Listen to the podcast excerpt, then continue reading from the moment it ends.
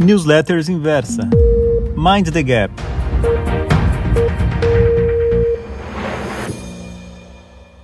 Olá, leitor. Aqui é o Marink e no podcast de hoje eu quero falar a respeito do tamanho ideal para uma determinada aposta em bolsa de valores.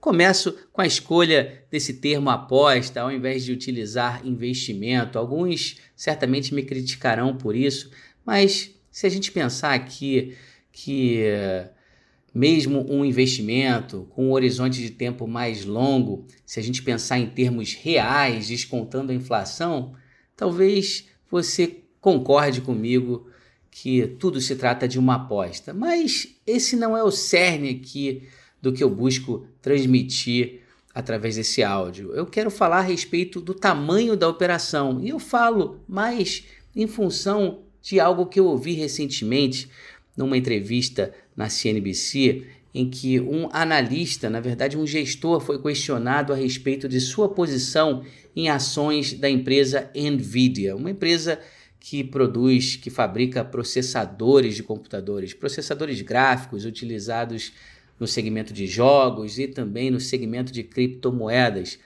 A verdade é que essa ação subiu de 150 dólares para quase 500 e ele foi questionado se ele iria vender, não era hora de vender, de colocar esse lucro no bolso. E ele disse que não, que aquela posição de Nvidia era uma posição estrutural para ele e que ele só vendia quando essa posição passava a ocupar uma relevância maior no, na sua carteira, algo que se superasse 4% da sua carteira, ele vai lá no mercado, vende e traz né, faz um rebalanceamento da sua carteira utilizando esse parâmetro aí de 4% para Nvidia. Eu achei muito interessante e logo pensei, poxa, nós, pessoas físicas, e aqui eu estou generalizando, né, e corro certamente o risco porque existem diversos investidores que são bem diversificados e que são bem disciplinados também no que diz respeito ao quesito tamanho da operação mas sei também que muitos não são. E eu, né, que sou um pequeno investidor é, ativo no mercado, estou presente no mercado quase que diariamente, muitas vezes eu quase sempre, né, muitas vezes eu estou sendo muito generoso comigo, mas quase sempre eu cometo o que eu vou discutir aqui como um certo sacrilégio quando o tema é o tamanho da operação. Quando eu ouvi esse gestor falando, eu logo pensei a respeito do critério de Kelly, um conceito muito discutido ali pelo, pelo autor Ed Thorpe no seu livro A Man for All Markets, um homem para todos os mercados. O Ed Thorpe é o pai dos fundos quantitativos.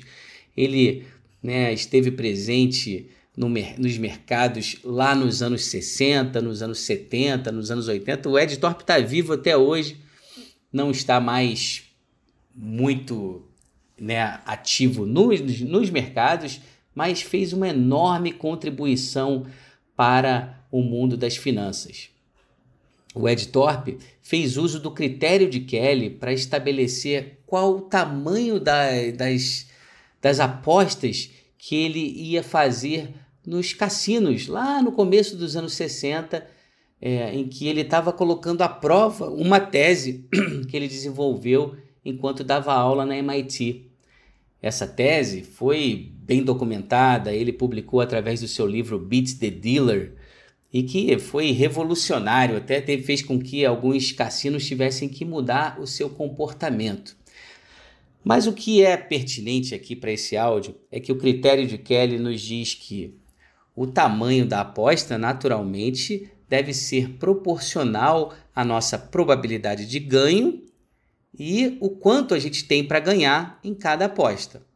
A fórmula é bem simples e ela é bem útil em um lugar como o cassino, onde você tem probabilidades bem distintas, né? bem previsíveis, é, não digo nem previsíveis, mas bem calculáveis. Né? Não podemos pegar esse ambiente de cassino e trazer diretamente para o mercado. O Nassim Taleb ele até fala sobre esse tema. Ele diz que o uso de, dessas características do cassino no mercado é uma falácia lúdica, porque nos cassinos a gente consegue dizer ah, a chance de dar preto numa rodada ali na roleta é de tantos por cento, na bolsa a gente não tem essa precisão. Mesmo assim, vale muito a pena refletir a respeito do que o critério de Kelly nos diz, porque nós, pessoas físicas, muitas vezes vamos com muita sede ao pote. Então a gente tem que pensar em fazer apostas menores. Elas podem até ser mais frequentes, mas elas devem ser menores. Uma aposta grande, ela sempre peca por falta de humildade. E pensar, ter um ponto de partida como critério de Kelly, eu acho que é um ótimo ponto de partida. Então vai lá, se você tiver a oportunidade, faz uma consulta no Wikipedia, coloque lá critério de Kelly. Você vai ver essa fórmula relativamente simples e você pode até mesmo brincar com esta fórmula, atribuindo uma probabilidade para um determinado evento e colocando ali que caso esse evento se materialize, você tem um determinado percentual para ganhar, 10%, 20%. Assim, você começa a ter uma noção de quanto você de fato deve atribuir, alocar a essa determinada aposta. Eu aposto aqui que muitos de vocês, se fizerem isso, chegarão à mesma conclusão que eu cheguei ao avaliar os meus trades. A conclusão de que, opa, em muitos casos eu fui com muita sede ao pote. Em muitos casos eu devo reduzir o tamanho da minha aposta. Assim, conseguirei ficar vivo no mercado e ir crescendo de uma forma consistente ao longo do tempo. É isso. Eu fico por aqui. Um grande abraço.